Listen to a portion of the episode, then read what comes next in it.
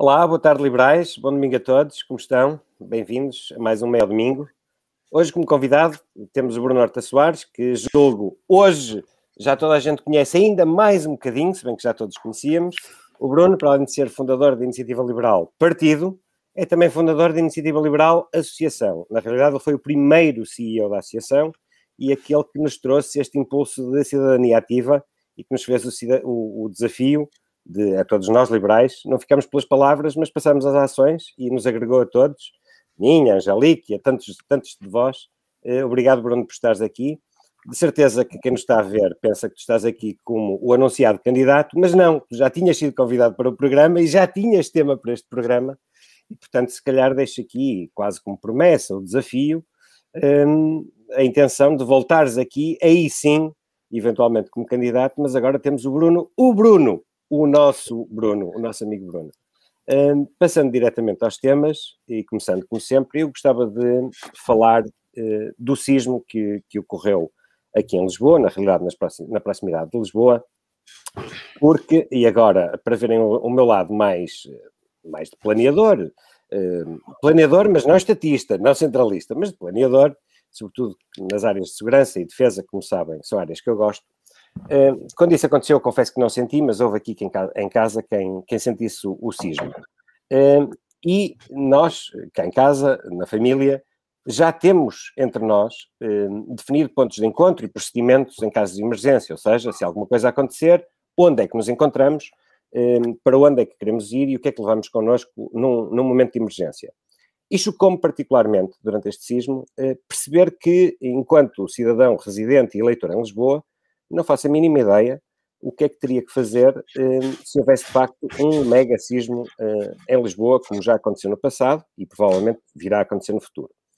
Não duvido que a Proteção Civil de Lisboa não tenha um plano qualquer de 100 ou 200 páginas no website recôndito que ninguém, eh, ou pelo menos a esmagadora maioria dos cidadãos, conhece. Mas mete muita impressão não saber para que praceta é que eu fujo, qual é o ponto de encontro, qual é o ponto de evacuação da cidade onde eu me devo, devo dirigir eh, em caso de emergência. Um, é aqui que o Estado pode ser eficiente, é aqui que a autarquia pode ser eficaz, é também assim que nós nos sentimos mais ou menos seguros. Porque está sempre tudo bem, como ouvi há pouco dizer, e sei que vai ser repetido durante o programa, um, tudo está bem até tudo estar mal. Mas quando está mal, como aconteceu com esta pandemia, muito do que nos faltou foi planeamento. Faltou planeamento entre a primeira e a segunda vaga, e eu temo bem que falte imenso planeamento quando estivermos perante uma catástrofe em Lisboa. E, portanto, o desafio que deixo é eh, que todos nós possamos pensar na nossa segurança, mas, sobretudo, que exerçamos a nossa cidadania, cidadania ativa para sabermos quais são os planos públicos para nos defender em caso de emergência. E com isto passo para a Angelique, para o seu tema, que nos vai falar, salvo erro, de um orgulho, ou vários orgulhos nacionais. É verdade. Angelique. Uh, o tema que eu escolhi para esta semana diz respeito, infelizmente, aos nossos heróis esquecidos, uh, que nos europeus de atletismo em pista uh, coberta para atletas com deficiência intelectual ganharam não uma, não duas, mas sim 17 medalhas. A seleção portuguesa alcançou 7 ouros, 6 pratas e 4 bronzes, o que igualou o número de medalhas que já tinham conquistado numa primeira edição, ou seja, esta juventude não só uh, faz tudo isto como já o tinha feito uh, no passado. Eu não sei se vocês uh, se aperceberam desta, desta notícia, porque ela realmente passou praticamente despercebida, um, e pela minha investigação, e pelo menos até agora, só me apercebi que tivesse sido feita uma breve nota por parte de António Costa e por parte da Presidência da República um, no Twitter do primeiro, no tweet do primeiro e uh, no site do, do segundo. Portanto, em Portugal é, é um bocado o que se passa, à exceção do futebol, e eu adoro futebol, atenção, mas à exceção do futebol, a forma como nós tratamos o desporto hum, é, é, lamentável. Já para não falar, por exemplo, do desporto amador, eh, que de portas fechadas calculo que tenha provocado danos irreparáveis.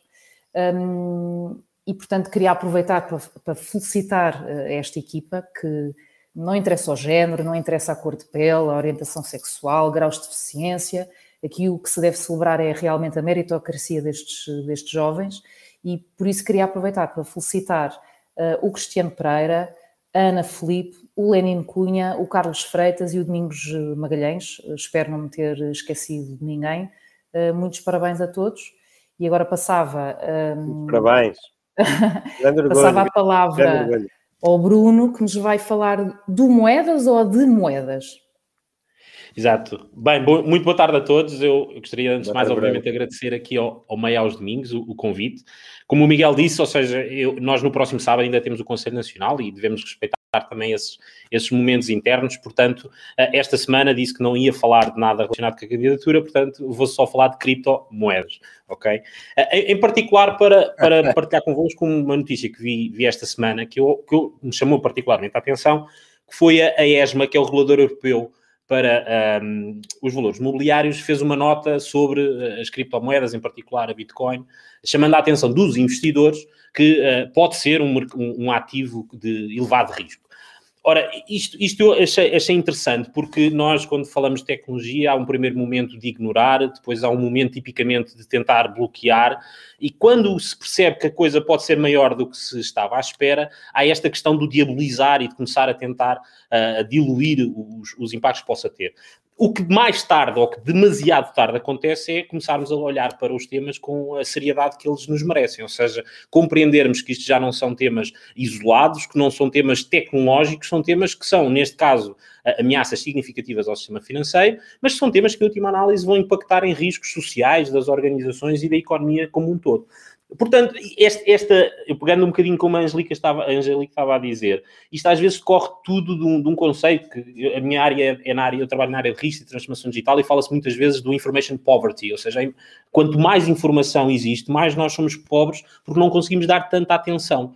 Portanto, nós já não é claro se estarmos a dar atenção às coisas que realmente merecem atenção. O Miguel falou de um tema que a todos nos deve preocupar, a Angelique falou de um tema que nós às vezes andamos distraídos com outros, não conseguimos falar, e esta questão das criptomoedas é um tema essencial. E é essencial porquê? E para nós em particular? Porque na verdade não tem nada a ver com tecnologia. Ou seja, o tema que está em causa, obviamente, decorre de uma falta de literacia tecnológica, não há dúvida, e acho que isso é o primeiro bloqueio. Mas depois, quando as pessoas até percebem a tecnologia, deparam-se com aquilo que é o principal desafio, que é, espera lá, mas isto o problema não é tecnologia, é a disrupção do modelo centralizado para o modelo descentralizado. E isso é que já está a acontecer, isso é que está a acontecer há muito tempo, inclusive na economia. Nós, desde que o digital cresceu, nós passámos a ter a chamada economia digital, tem vindo a crescer, ou seja, tem vindo a falar dela um bocadinho assim como, ah, o, ok, o online e os sites da internet, pronto, era a forma como era interpretado. Mas ainda este ano a IDC lançou números que diziam que até 2023 na Europa 60% de todo o PIB vai ser digital. Portanto, quando 60% do PIB vai ser digital, tudo o que está de alguma forma a impactar a, a, criação de riqueza e o progresso está envolvido digital. E eu aqui chamava uma nota, que não é economia online. O mundo online, isso acabou no ano 2000, ficou lá muito para trás. É a economia digital, que é impactada por estas novas tecnologias. Portanto, isto está a acontecer no sistema financeiro com as criptomoedas, está a acontecer de uma forma geral na economia como um todo, que é a mudança de modelo económico de oferta, em que o centro estava nas organizações, nas empresas que produziam produtos e serviços, e passou a estar, passámos a viver uma economia de procura, muito mais centralizada na necessidade dos clientes. Porquê? De, de, derivado da capacidade de nós sabermos o que os clientes querem.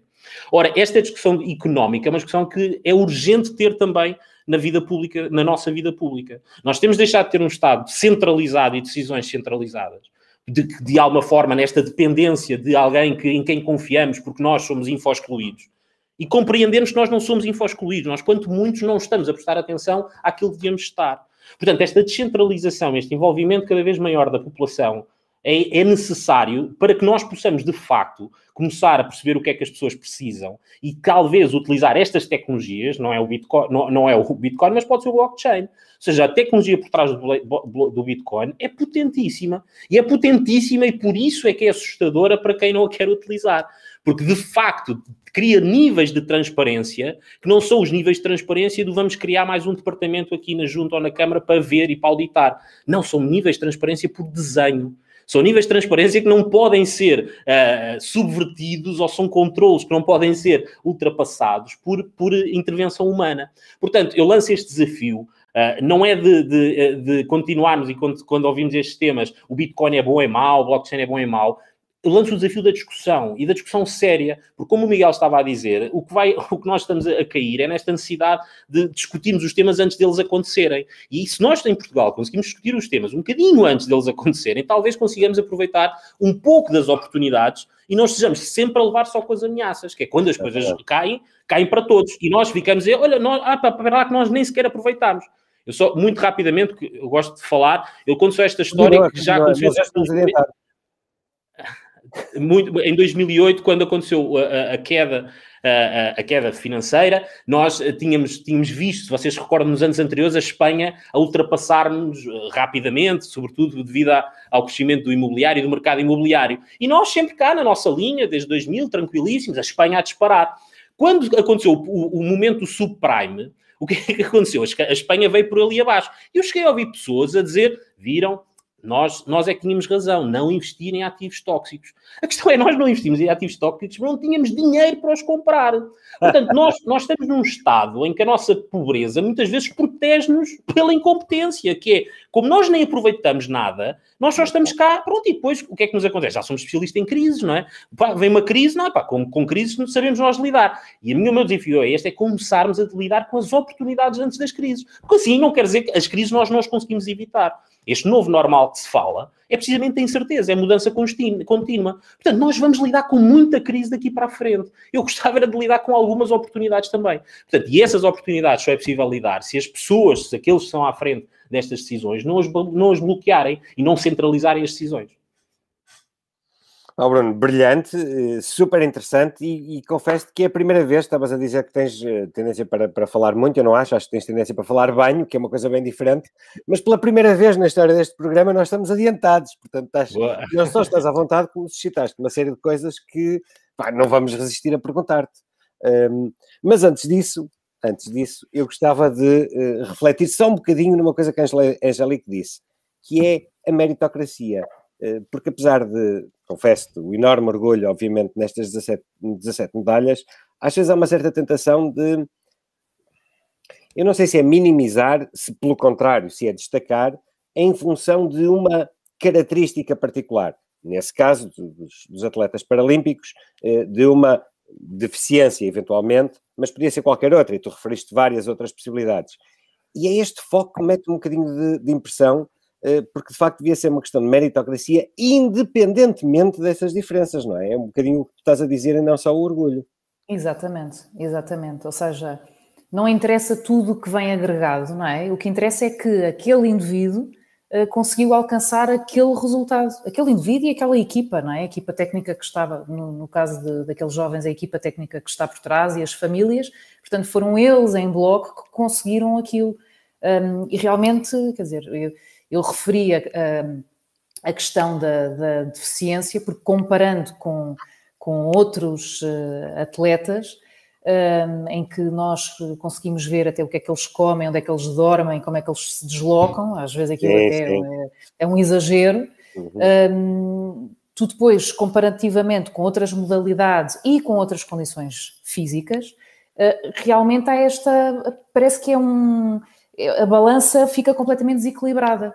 E, um... mesmo, e mesmo quando há essa tensão, como, como estavas a dizer, mesmo quando há essa tensão, essa tensão é em função da diferença e não em função do mérito. Ou seja, de uma, de uma, forma muito estranha, é quase como se, de, se desvalorizasse o mérito por destacar a diferença. É isso que estará Exatamente, exatamente. Ou seja, eu acho que realmente aquilo que nós deveríamos um, forçar, obrigar, era que este tema da meritocracia estivesse sempre e constantemente em cima da mesa, independentemente de tudo o resto que eu acho que não acontece, infelizmente.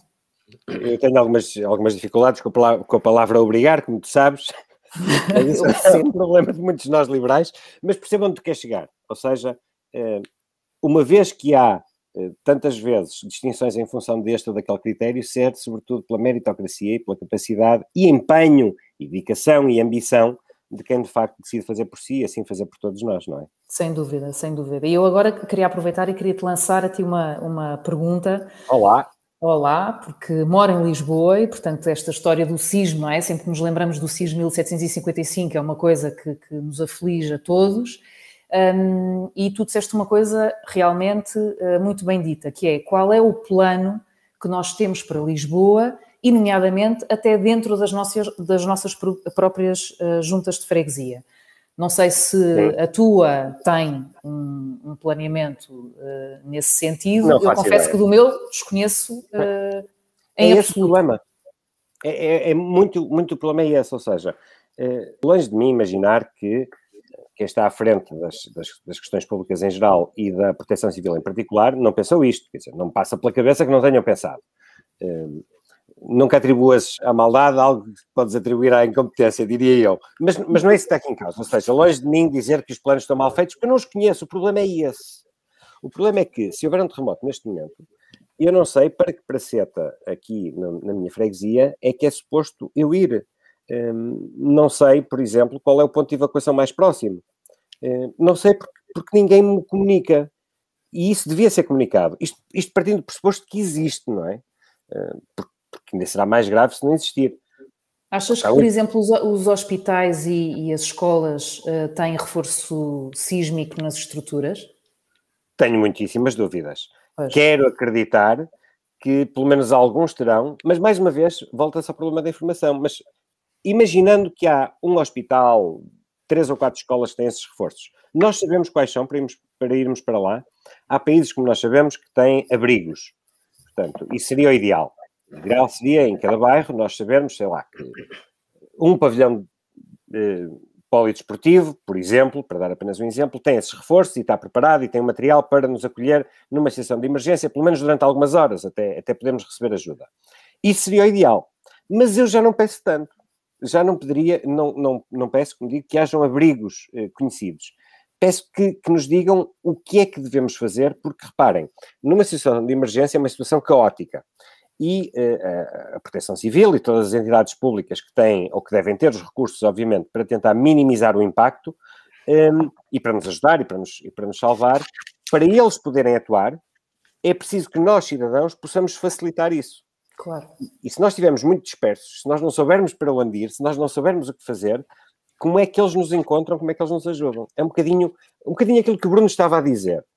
Em vez de lidar apenas com as crises quando elas acontecem, é planear, no meu caso não estava a falar de oportunidades, como estava a falar o Bruno, mas no fundo sim, até isto é uma oportunidade, uma oportunidade de sobreviver, claro. uh, ou ter um impacto, melhor, uh, um impacto menos mau, digamos assim, numa situação de emergência. E isso é algo que, numa cidade em que todos nós sabemos uh, que está sob, sob forte risco, como é Lisboa, é incrível como não há eu até, até, iria um bocadinho mais longe, tal como temos o dia sem carros, devíamos ter o, o, dia da catástrofe, foi o dia da emergência, mas no fundo, isto, isto, parece um bocado ridículo, mas imaginem, sei lá, que quem vive perto, perto do Campo Grande sabe que naquele dia tem que ir com o mínimo de pertences para a zona norte do Campo Grande, ou para a zona de Entre Campos, uh, ou quem vive ali à volta do Príncipe Real, para a Praça do Príncipe Real. O facto de se fazer isso, pelo menos de vez em quando, dá-nos não só uma sensação de segurança, mas também permite a quem tem a responsabilidade de proteção civil de planear melhor para que as coisas corram melhor.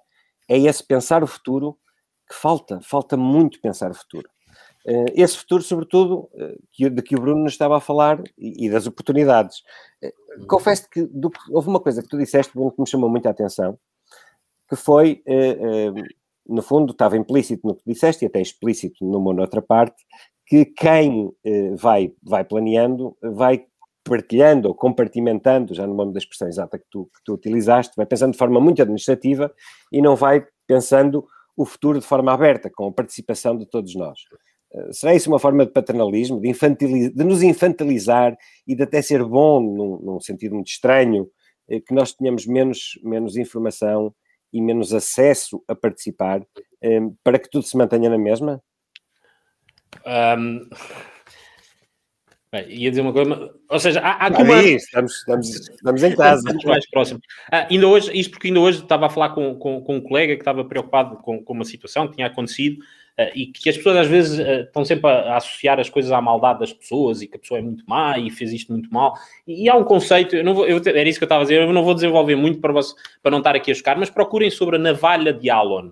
Uh, ou seja, a teoria a máxima da navalha de Allen, que é essencialmente esta reflexão de que nem, nem, sempre as coisas são por maldade, às vezes são só por burrice, estupidez, incompetência, ok? Portanto, uh, esta coisa de nós associarmos logo os bons e os maus, os bons são os que sabem, os outros. Não, às vezes as pessoas só não são capazes, só não foram preparadas para tal. Uh, e obviamente, quando isto acontece, há aqui, uma, há aqui esta, sub, esta sensação que nós temos que estas pessoas, quando não sabem, não entendem, mas ainda assim estão em posição de governar e de liderar, tendencialmente vão tomar decisões mais de controle, como tu estás, estavas a dizer, mais paternalistas. Uh, eu dou um exemplo e esta questão da, da Angelique, uh, isto para mim é emocionante e está tudo à nossa volta, este, este conceito de nós, nós uh, falarmos de barreiras, não é?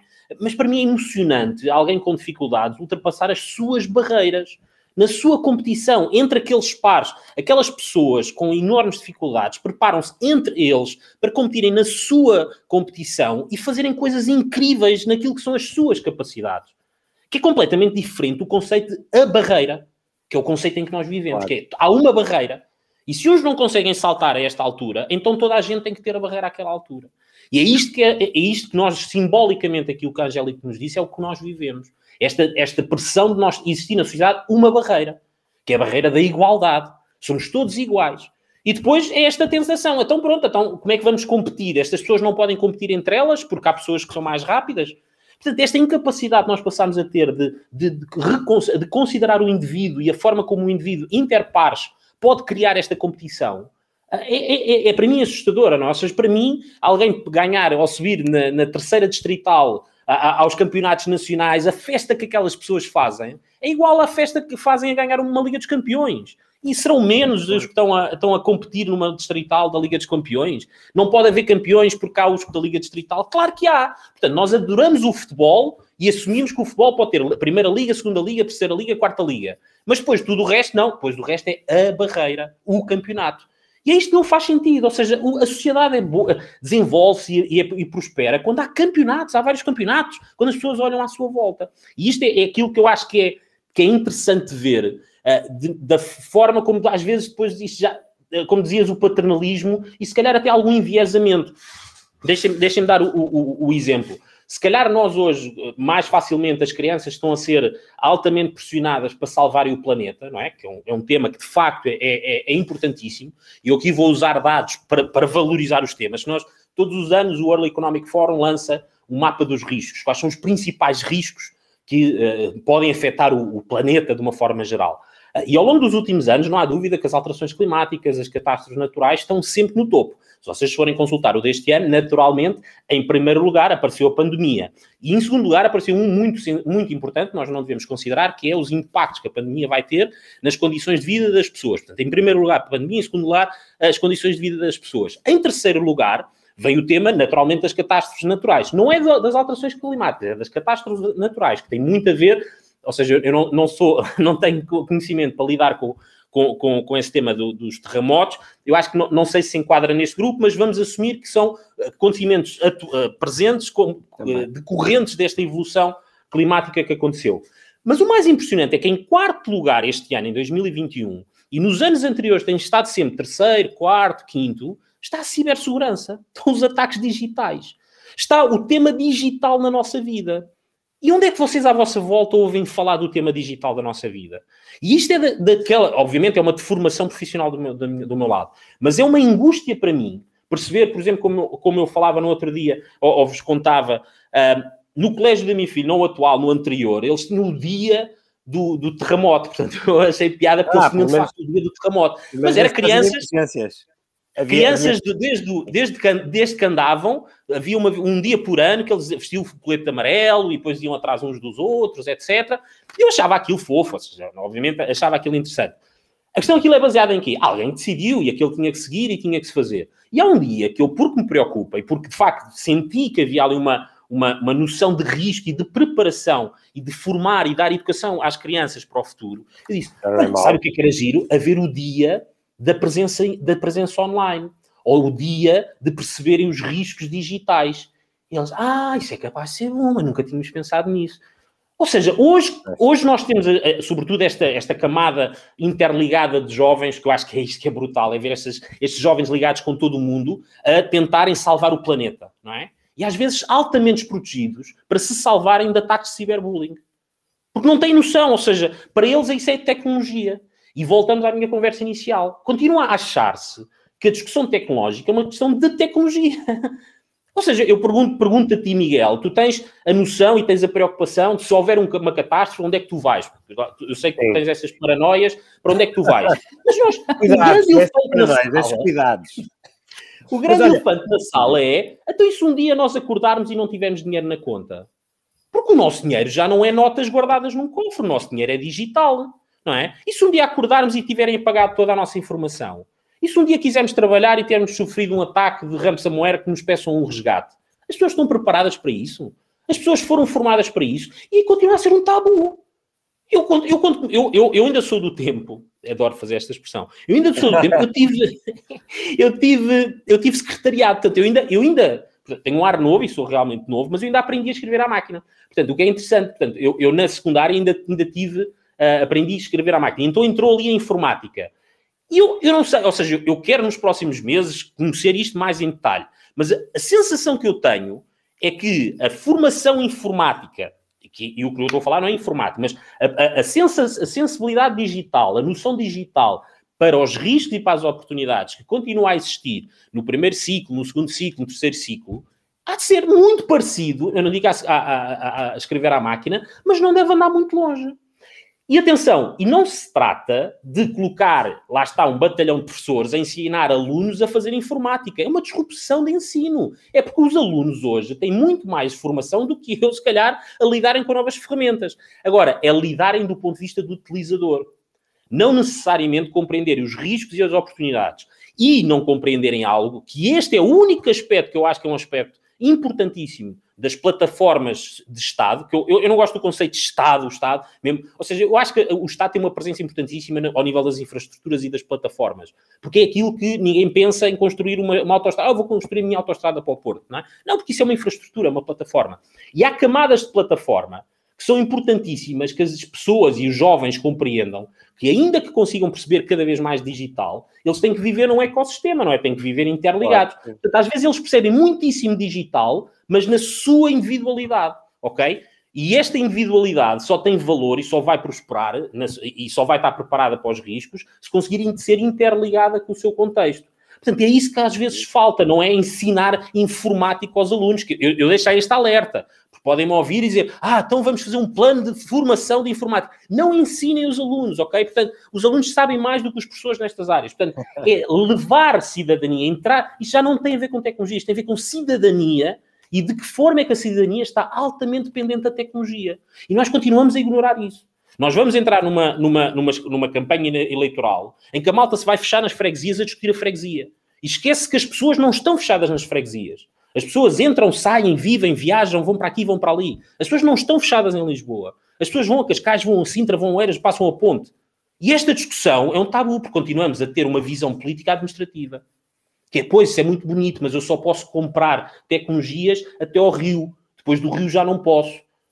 E aí está a discussão, ou seja, mas, mas a pessoa atravessa o rio, como é que nós vamos fazer? Pois, eu só, eu, só, é, eu, eu agora, epá, nem me dou com o de lado de lá, porque o de lado de lá não é da minha cor. Portanto, nós estamos aqui a ignorar a, a possibilidade e a oportunidade de criar verdadeiras infraestruturas e plataformas digitais que vão ser a base da vida das pessoas. Portanto, isto não é tecnologia, isto é, isto é base da vida das pessoas. É, é, é esta noção de plataforma que tem que passar a existir. E não só esta lógica da, da do meu e do teu, ai, essa rua é tua, é minha, esse buraco aí é teu, é meu, ai, esse é teu, ah, então trata. Não é? Isto, é, isto é uma, para mim é angustiante, isto é, nós estamos a limitar a possibilidade das pessoas serem verdadeiramente livres e, e das, das, entidades públicas naturalmente compreenderem isso. Oh Bruno, eh, antes de mais, obrigado pela crítica, mas sim, eu sou mais velho, tenho mesmo barba mais branca do que tu, não são muitos anos, como tu sabes, mas, mas sou mais velho.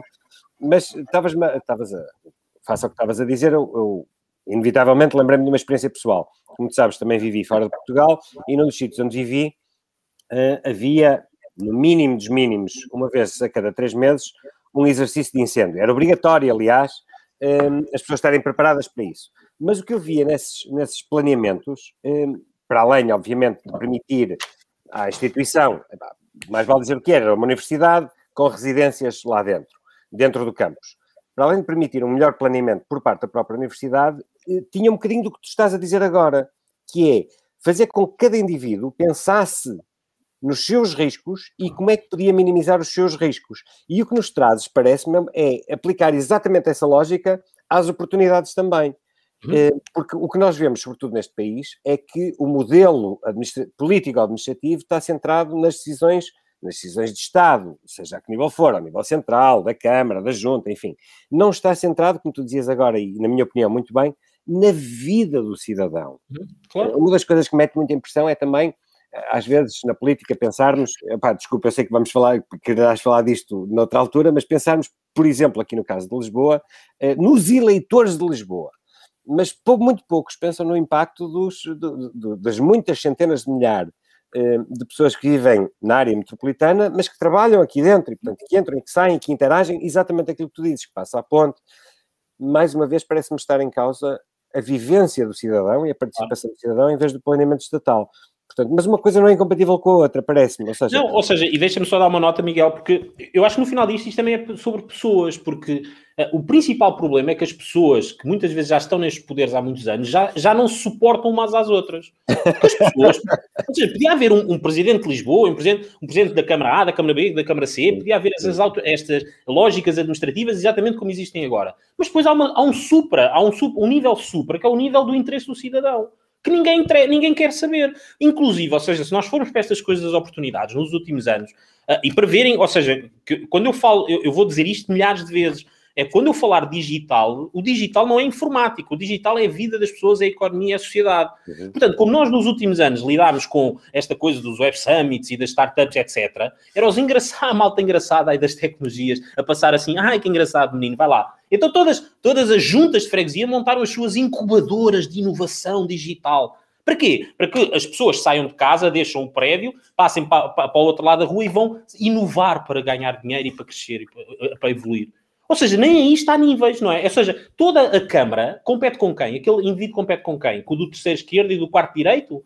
Ou seja, esta noção de nós temos de ter uma, uma visão alargada de, de desafio, nós, nós às vezes estas visões... Não foi da ambição é do interesse do Presidente da Junta ter a sua incubadora, não é? Para é. poder dizer, eu criei uma incubadora. Mas aquilo é zero do interesse do seu cidadão, porque é, seu é, cidadão... é, exatamente esse o meu ponto, ou seja, do, e o que tu estás a dizer, a ambição tem que ser do, do próprio cidadão, como é que o, o que é que o cidadão quer e faz, e não a ambição da instituição que se quer perpetuar ou mostrar trabalho, no fundo. É? Portanto, se, se houvesse uma. Ou seja, eu acho que eu, eu, eu, eu, quando falar com o candidato a Lisboa para a semana, eu vou. Eu vou ou seja, é, é, um dos desafios que nós vamos ter. Nós vamos ter esta oportunidade na iniciativa liberal nos próximos meses, até porque somos poucos e temos que nos interajudar a nós próprios.